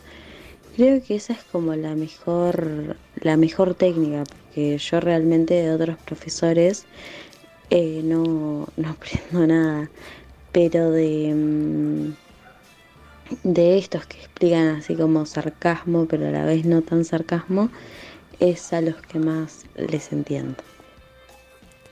Bueno, ahí pasaba Olivia. Olivia también hace radio. Eh, la habíamos entrevistado en su momento en el 25 de noviembre del año pasado cuando hicimos la radio en vivo allá en el espacio intercultural Graciela Alonso. Bueno, varias cosas, ¿no? Que plantean las dos. Eh, principalmente aprender a cuidarnos. Me parece que ese cuidarnos es bastante amplio. Tal cual. Que si bien lo enfoca en la cuestión del embarazo, lo repite muchas veces, ¿no? Aprender a cuidarnos nosotros mismos, ¿qué implicaría, no? Y para poder cuidarnos, claramente tenemos que conocernos. ¿Qué cosas eh, quedaron viejas? Yo le preguntaba, ¿no? Como, bueno, ¿qué...? qué Los qué- profes, tío. Los profes. Le estamos hasta las manos, Oli. ¿Qué va a hacer? Eh, pero se refiere sobre todo a los comentarios, ¿no? Sí. Y acá quiero hacer una salvedad porque seguramente hay algún que otro docente escuchándonos. No quiere decir esto que tenemos que hablar como eh, jóvenes, ¿sí? No, chiques, no nos sale. No, no nos sale, eh, no podemos decir como cheto mal o cosas por el estilo, pues es un lenguaje aparte, ya está, ¿entendés? Ya eh, se lo digo a mi hermana mayor, que a veces dice buenardo todavía, es ya no se usa, da cringe, no, no se usa más, ya está. Hay que dejar que ellos hablen en su idioma y uno tratar de entender y, y predisponerse también a, a entender eh, cómo, cómo están hablando. Pero no tiene que ver con eso, tiene que ver con comentarios que quedaron fuera de época. Totalmente. A eso se refiere, me parece, ¿no? A la pollerita corta. ¿no? A, a este tipo de comentario que es muy viejo, que ya no cuaja en esta sociedad y mucho menos con estas adolescencias. Y después me causaba gracia lo de el sarcasmo. Yo me imagino que seguramente eh, que hoy hay otra forma de dar clases que tiene que ver con dialogar más. Claro. No con esto todos los docentes se tienen que volver estandaperos, pero sí hay algo que tiene como que des- de, em, desarmar un poco esta lógica de la clase tradicional en la que vos explicás, haces una red, hay conceptos. La exposición. La exposición, ¿no? Como un. Tiene que haber un feedback con los estudiantes para que algo de eso sea significativo y les quede. No quiere decir que van a aprender todo. ¿No? Hoy escuchaba al Pepe Mujica diciendo que lo más importante en la educación es el cariño. O sea, que los pibes te tienen que querer. Después, si aprenden o no aprenden, es otra cosa. Pero hay un referente simbólico y amoroso dentro del aula que es lo que hace que los pibes y las pibas quieran estudiar. Sí.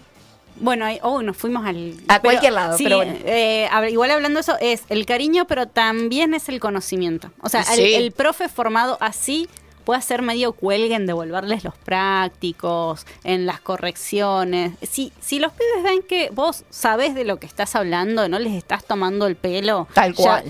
Listo, ya está. Y, y eso es como un código recontra eh, general, me parece. Sí, sí, sí, sí, te Eh, evalúan. sí, sí, sí, y está muy bien. Claro. Y justamente eh, por ahí también tenía como este tema con la ESI, porque la ESI viene a cuestionar las relaciones de poder, ¿no? no Y no las relaciones de poder intragénero solamente, ni viene a cuestionar el adultocentrismo, viene a cuestionar este poder que históricamente ponemos sobre quien tiene el conocimiento validado, que es el docente, ¿no? Claro. Eh, y está bien que a las y los profes nos genera a veces un poco de miedito esto, ¿no? Porque se- ¿qué pasa si, se te desbandan, si se te revelan los pibes adolescentes, ¿no? Y me ha pasado en algunas instituciones eh, desde los equipos directivos, ¿no? Como, no, bueno, por este tema no vamos porque una vez nos pasó que una profe dijo, y, no, y empezaron a reclamar tal cosa y que si toman la escuela y que,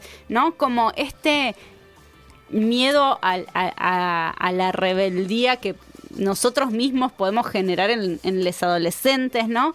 Eh, En nuestro caso sería miedo encontrarnos con alguna de nosotras tal en cual, el aula. Yo no quiero una Jimena, por favor. Yo no quiero una paz tampoco. ojo, ojo.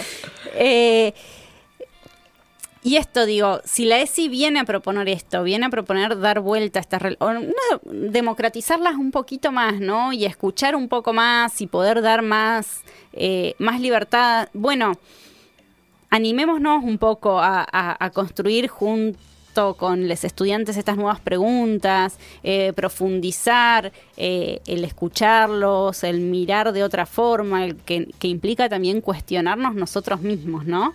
Eh, y lo digo posta no desde el lugar de decir esto a, a- a estos profes que quedaron con el discurso viejo que decía Oli, sino a nosotros mismos, a los que creemos que a ver, no nos las podemos dar de progres e ir más adelante de los pibes tampoco. Porque no va a suceder. O sea, porque ya de por sí es una mentira. No, va, no, no vamos a llegar. a- pero porque vienen con otra, otra lógica y otra dinámica. Entonces, no querer ir como más adelante que no, no, no funciona. Sí funciona construir de manera conjunta esa ESI que queremos dar. ¿No? Algo que tenemos muy incorporado los docentes es el contrato pedagógico de principio de año. Nunca lo hice, ¿sabes? Ah, yo soy re respetuosa de las reglas, boludo. Yo cumplo con todo eso. Y, y me parece que ahí es una instancia de negociación que siempre me resultó muy interesante por esto de que negociamos. Bueno, ¿en cuántos días? ¿Con cuántos días se tiene que anticipar una evaluación? ¿Cuántos días tiene el docente para corregir y devolver? Esto en el.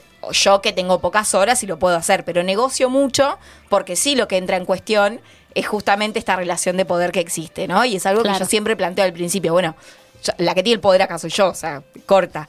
Cómo la cuestionamos y cómo acomodamos y acordamos, porque tampoco quiere decir esto que vamos a dejar que cada uno haga lo que quiera, sino que tenemos que tener como eh, la posibilidad de marcar como ciertos límites y ciertos márgenes que sean consensuados y que además se puedan revisar de manera permanente. Acá Luli nos dice por YouTube, dice, claro, tratar... Ay, chicos, estoy a punto de acercar el celular. Ay, ay, ay, ay, ay, esa presbicia. Sí se puede. Claro, tratar de que la ESI verdaderamente interpele toda la plani. o sea, la planificación. La ESI y los otros ejes rectores que deberían estar. Alto desafío.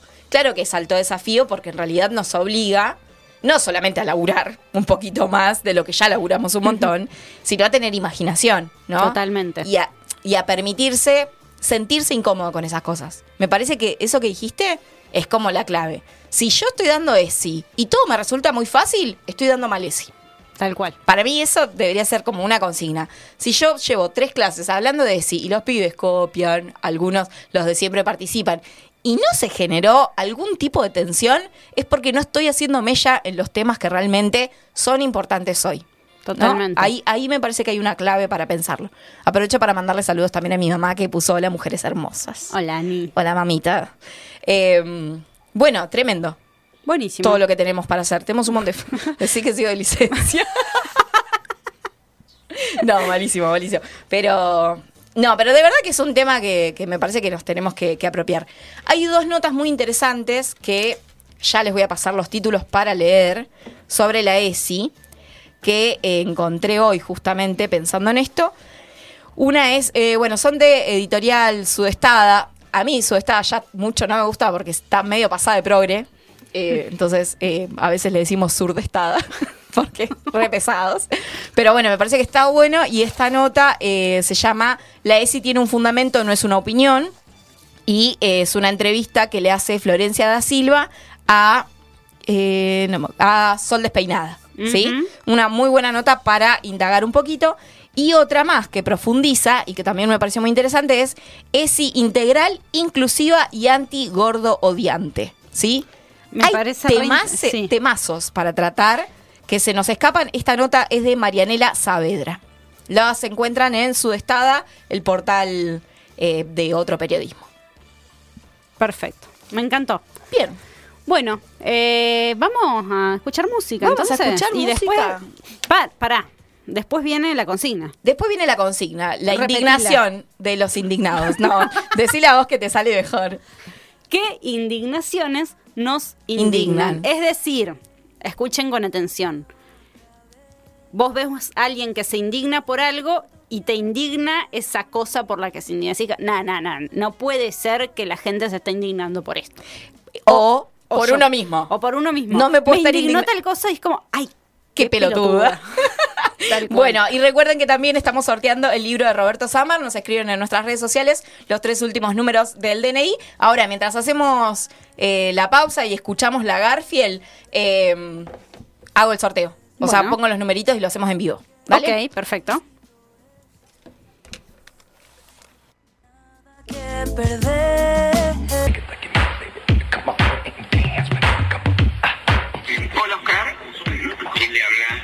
Yo, Cristina, pelotudo. Yo, Cristina, pelotudo.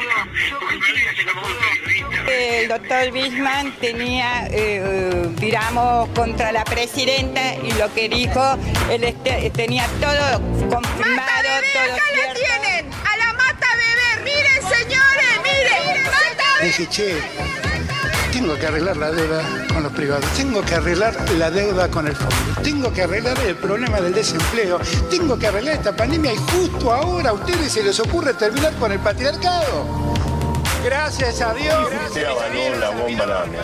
No, no puede decir semejante barbaridad. Mire, la Usted verdad, avaló la la bomba verdad, mire, la verdad, Usted avaló la bomba no lámina. puede decir semejante barbaridad. Usted no puede decir semejante bien, ¿eh? No, no puede decir eso. bien. Usted tiene que arrepentirse de lo que dijo. No, Usted no tiene voy a que- arrepentir. Usted se tiene que arrepentir porque yo no hice nada de eso. Sí, absolutamente. Sí, absolutamente. Vos sabés que sí. Vos sabés que sí. Vos sabés que sí. Vos sabés, vos sabés, vos sabés. ¿Para qué me llaman si saben cómo me pongo? Ahora empieza lo que pinte. Lo que pinte, lo que pinte. Lo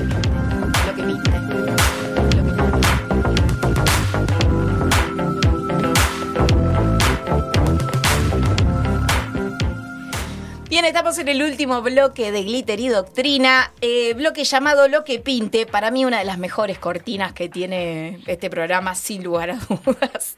Bueno, eh, mientras hago los papelitos acá para el sorteo, bastante gente participó, yo eh, no había visto el Instagram, así que estoy bastante contenta.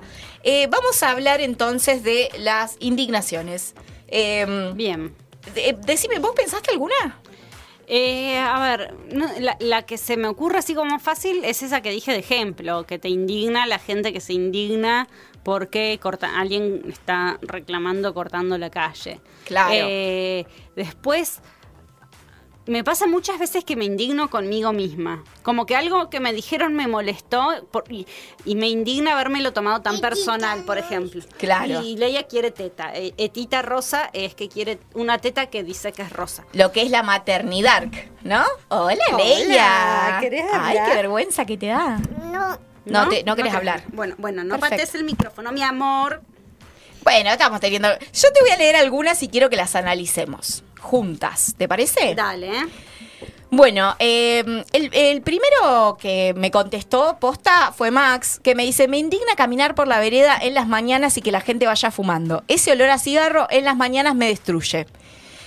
Bueno, es una indignación válida, digamos, no es algo que a mí a veces me indigna la gente que se indigna por eso. Es como que el me destruye me parece un montón. Claro, como que además están fumando al aire libre, no es que... Claro.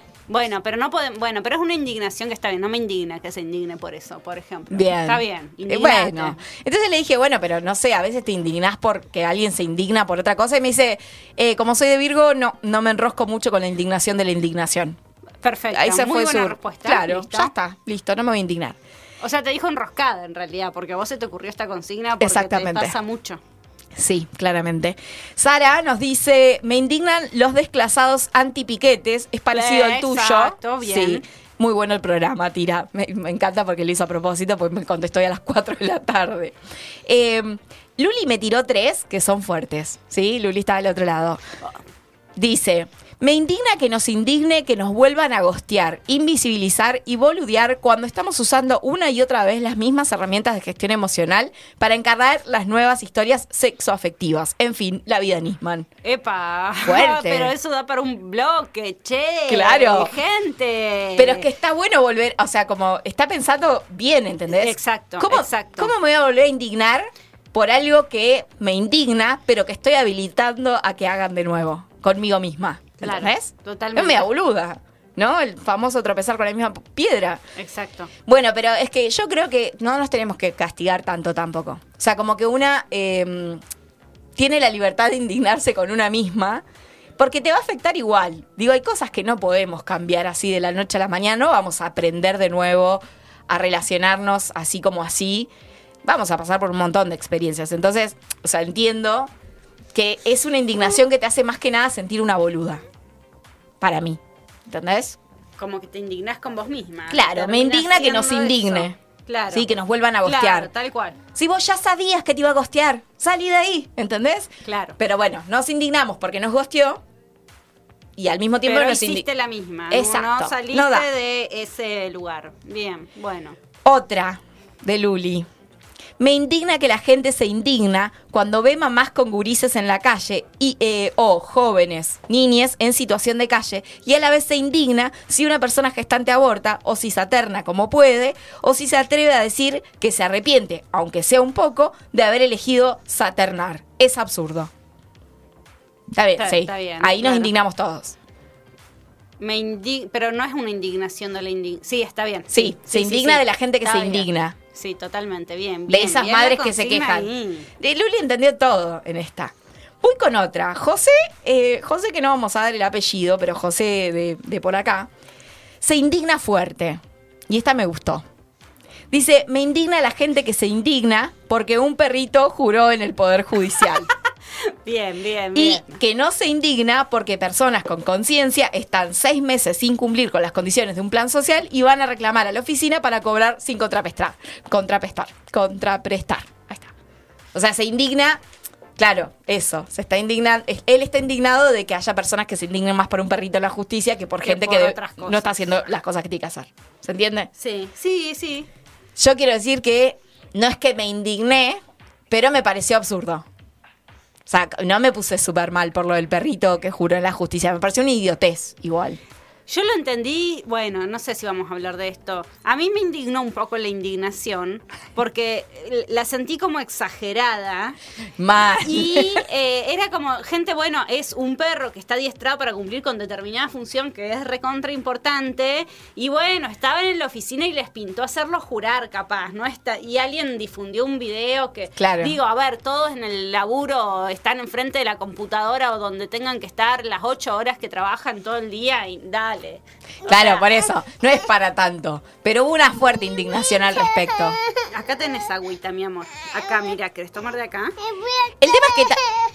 ¿Querés ir afuera? No, quiere que abra la puerta. Ah, bueno. Abrimos la puerta entonces. ¿Querés ir a abrir la puerta? A mí me pareció que lo que tenía era como. Como que igualaron la indignación. Claro. Ahí está la puerta, ahí está. Está la puerta. Leia está indignada de que estemos indignadas. Leia está indignada de este programa.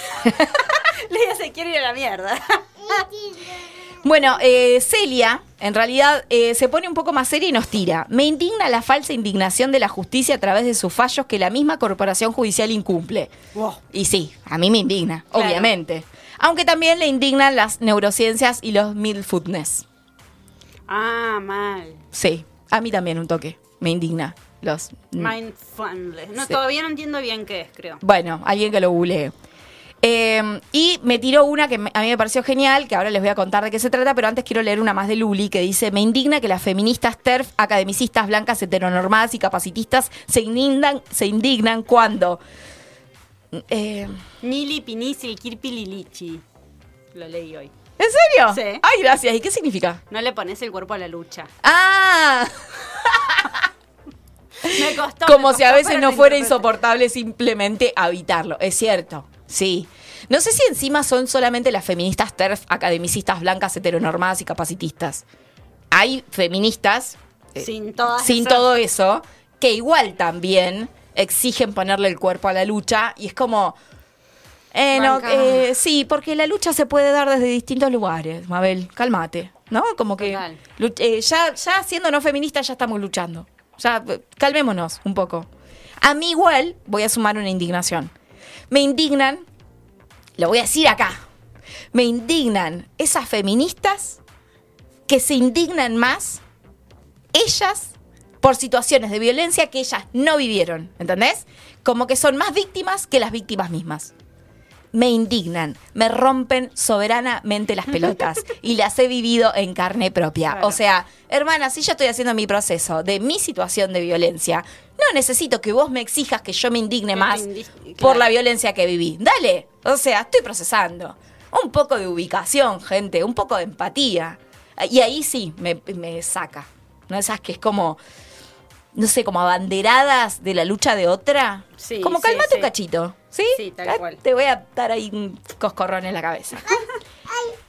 Eh, ah, tenía un mensajito también acá. Bueno, obviamente, este, este es por mil. Eh, me indigna que les indigne las paredes rayadas después de un femicidio. Y sí, y sí, obvio. Ay, a mí me indignan las bebés que hacen un escándalo que se cayeron en el pi... Claro, es que Leia está ¿Estás indignada. Leia? Ay, se manchó con, con marcador y témpera en todos lados. Bueno, acá hay una re polémica. Flor del otro lado que le mando un beso recontra grande, eh, mi gemela Trosca, que dice, me indignan las feministas que se indignan porque hayan varones acompañando nuestra lucha. Nos dio así como un zapatazo en la cabeza. Eh, y te entiendo y banco, banco porque estamos en, en otro proceso. Eh, Sí, sí, tal cual. Es como una discusión fuerte. Nos pasó en la última organización del- del 8M. Sí. Porque habíamos algunas que venimos militando hace mucho esto de pertenecer a organizaciones mixtas y hacerles entender a nuestros compañeros que es nuestro día, que no hace falta que vengan, que hagan otras cosas. Y como que las que siempre habían pregonado que no estén los varones en la lucha, ahora estaban así como, bueno, pero si vienen que vengan. Y nosotras como llegamos tarde a este proceso. Así que sí, sí, está bien. Me parece que es una indignación válida porque, porque es una indignación a veces un tanto exagerada. Es parte del Sí. proceso para mí. Pero sí, sí, te comparto absolutamente. Eso es una indignación que yo he tenido. Me he peleado con varones que marchan en el mismo lugar que nosotras. Pero bueno, entiendo que tenemos como distintas formas de encararlo. Sí creo que es una indignación bastante absurda a esta altura del, ti- del- del momento, digamos. Eh, pero banco, banco. Y voy a cerrar con, para que no sé si me siguen mandando. Eh, ah, y, me- y cierro con esta. Em, Celia me dice, obviamente, me dice, creo que es un poco exagerado, pero le indigna a la gente que mastica el chicle, el chicle fuerte. Dale la tapita. Quiero la botella, quiero una botella de agua.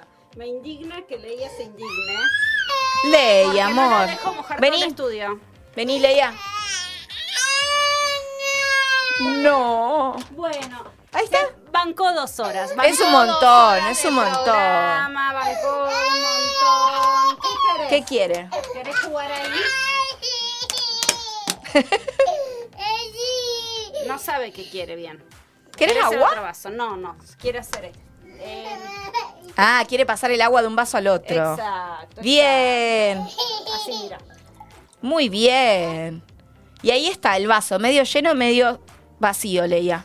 Exacto. Muy bien. Bonita, lo que es la maternidad y la radio. Bueno, eh, lo, lo último que les quería contar. Por Eh, decía entonces, creo que es un poco exagerado, pero el chicle fuerte, la comida con ruido, sonidos exagerados, ¿sí? A mí un poco me, me pasa que me indignan algunos ruidos hechos con la boca, ¿sí? Como... Y hay veces que estoy como menos tolerante y, y a veces me, me- me indigna eh, que la gente que respira fuerte, ¿sí? Pero eso porque yo estoy mal de la cabeza. Y, eh, claro. Y resulta que esto es una condición que se llama misofonía. Y que Natalia Oreira lo tiene, sí.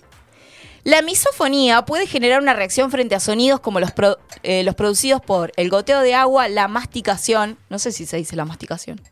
Bueno, la explosión de una bomba de goma de mascar, ¿viste? Con el globito que le inflaste. y Eso. Eh, o los sonidos repetitivos como el golpeteo de un lápiz, ¿no? Este de acá. Que es un poco denso.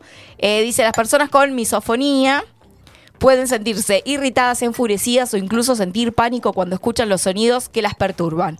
Como el agüita pasando de un vaso al otro. Hija, la tía se va a la tía. El tratamiento consiste en hacer terapia. Me encantó. Y claro, es que sí, hermana. O sea, eh, a mí, yo quiero decir que muchas veces me he indignado por. Y de hecho me pasa conmigo misma, que digo, no puedo ser tan pesada. Pero cuando como una tostada, me, me indigna hacer ruido yo con la tostada, que obviamente voy a hacer ruido porque es una tostada, básicamente. Entonces, como que me siento masticar muy fuerte, como que lo siento adentro mío. Eh, Y me pone un poco nerviosa. Un problemita. Creo que al Manu le pasaba eso, que anda por ahí. ¿Sí? ¿No te pasaba eso de los sonidos a vos? ¿Que te molestan? sí. Un poquito, ¿no? Ay, Dios, pero es que es, es muy incómodo. Eh, igual nada, eh, no, no sé si es una indignación muy válida. Eu, yo mandé mi indignación en YouTube, perdón, Azulita, pero es que no abrí. Ahí va. Uh. Ya abro la indignación de Azulita, que está del otro lado. A Azulita le indigna que no sé. Que, que no le indigna que no, no, no, le, no leamos, no leyamos su indignación. Dice, eh, bueno, sí, eh, Cindia nos dice, la vida Nisman indigna, obviamente, sí. Y Azul Dragone dice, me indigna que madres, padres, abueles, etcétera, abarquen toda la vereda cuando van a buscar a sus pibites y tenés que esquivarles. Coincido con la indignación de la indignación que dice Paz sobre el perrito que cumple funciones públicas. Son más responsables esos perros que muchos funcionarios. Claro, bueno, ahí está, eh, leímos la indignación. Igual no entendiste la consigna azul. Porque vos te estás indignando por algo que todos nos indignamos. La idea es que me cuentes eh, qué te indigna. ¿Cómo era? De la indignación. De la indignación de otros. Claro. O sea, eh, Gena, ¿alguna que se te haya ocurrido? No te indigna nada, vos sos un ¿Qué pan signo, ¿Qué signo sos, Gena? ¿Qué signo creen que soy? Sagitario, Sí. obvio. Ay, ya lo sabía la No, Gena. no soy Sagitario. No sabés, Gena. sos, ca- sos Capricornio. Sí. Sagitario o Capricornio. Sí. Sí. Pero igual sos bastante tranquilo para. Ay, se hacía la que sabía. Pero Eh, soy de Géminis también. ¿Qué? Soy de Géminis. ¿Cómo tenés tan.? ah, está bien, porque tenés ascendente. No, soy simplemente de Géminis, pero te estaba... Ah, Para mí, eh, la cuestión de los signos No, no. No. Uh. Pará, pero vos sos de las personas que se indignan por la gente que cree en los signos. No, no, no, no, no. Ah, ok. Solo no creen los signos y punto. Que la gente. No, igual tiró, tiró los ojitos para arriba. Sí, te indigna un toque. Un poco sí, sí, sí. Claro, y sí, es que está bien. Bueno, a mí me indignan las personas que se indignan por esta metaciencia, ¿no? Que es la astrología, y que es como, ay, no, porque hablan de. Y, y nada, eh, y, y- y creen que porque ellos se sentaron en determinado lugar, la escaloneta ganó el mundial, ¿entendés? Dale. O sea, cada uno tiene que poder creer en lo que quiere, ¿no? Tampoco el fundamentalismo, no es tan exagerado, pero hay gente que se indigna con la gente que cree en la astrología. Yo me indigno, pero en silencio. Así que no cuenta como indignación. Es una indignación El igual. Mauri tiene una indignación. Mauri, a ver. indignación. No, no es tanto una indignación, pero me, me molesta un poco que he conocido gente, no quiero dar nombres ni ejemplos, que siempre co- co- creen en los signos, pero te dicen lo bueno de, de su signo y lo malo del tuyo. Claro, y claro, sí. o sea, como... Pero es un tema más eh, general, o sea, no solo con los signos. Hay gente que es narcisista, que, que cree que todo lo que hagan eso está bien y lo que hagan los demás está mal. Me encanta, obviamente, pero es que tenés razón, total razón. Eh, nos indignan los narcisistas, pero ¿sabes qué indigna más? Ser una boluda que se engancha con un narcisista. Eso es tremendo. Porque vos sabés que tu empatía es algo que le encanta al narcisista y eh, te enganchas con un narcisista. Y después, obviamente, ves videitos que te dicen, así identificas a un narcisista. Y vos decís, ah, qué pelotuda. Pero eh, seguís enganchada. A veces pasa. Pasa, puede No me ha pasado en el último tiempo, Ah, bien, pero bien, me bien, pasó en algún momento. Que decía, ay, qué boluda. Bueno, indignaciones de, de la vida de Nisman han pasado por este bloque de lo que pinte. Se me fueron ocurriendo otras consignas más. Voy a intentar que no sean tan rebuscadas. Le agradecemos a todas las personas que participaron de este bloquecito. Vamos a escuchar un poquitito de música y acá Y tengo los papelitos. sorteo. Sí, para el sorteo. Quédense ahí. El amor. Bien, último bloque de Glitter y Doctrina. Estamos con Leia, que está comiendo un budín muy rico. Y baila. Y baila. ¿Me vas a convidar? ¿Me Bueno, a tía? me faltaba una que me mandó mi mamá, que es me indigna tener que esperar en las distintas colas de hiperbancos y demás, obviamente. Igual a mí me indigna la gente que se queja de la gente que se indigna por hacer filas. O sea, es como, y sí, somos un montón yendo a la misma hora en el mismo lugar. ¿Cómo dale? Ya está, hay que relajarse. Me indigna la gente que va a último momento y se queja Claro. porque hay fila. Y dale. A sí. mí me indigna que quieran sacar charla de su indignación en la fila. Mal. Es algo que me reindigna. Háblame de otra cosa en la fila si querés hacer tiempo. Porque empiezan. Ja, ¿Cómo demoran? Y vos, no se y vos te das cuenta que que no- está apuntando a vos. Pero no, ¿no crees que siga esa conversación? Sí, tal cual. Y ahí te pones a mirar el celular, la nada misma. Vení, Manu. Manu. ¿Está Manu acá con nosotros? Así, salva la cámara. Hola. Manu va a ser el responsable de este sorteo y mientras vamos agradeciéndole a Jena por haber operado este programa y haber bancado del otro lado, a Pía por haber venido a cuidar a Leia.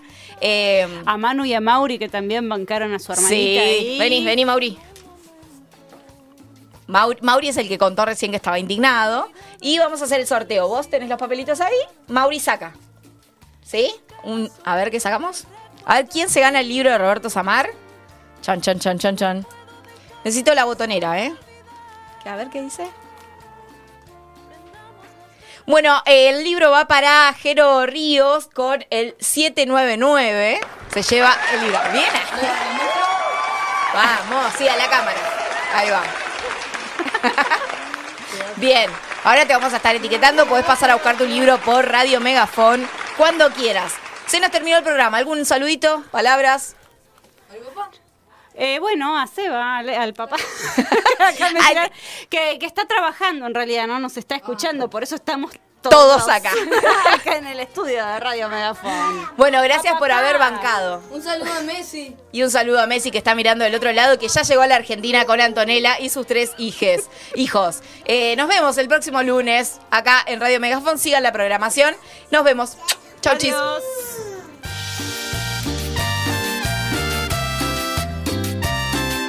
Esto fue Glitter y Doctrina.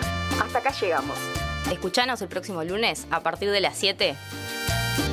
Obvio, ¿por dónde va a ser si no? Por Radio Megafón. Por Radio Megafón. radio, ¿por dónde va a ser si no? Por Radio Megafón.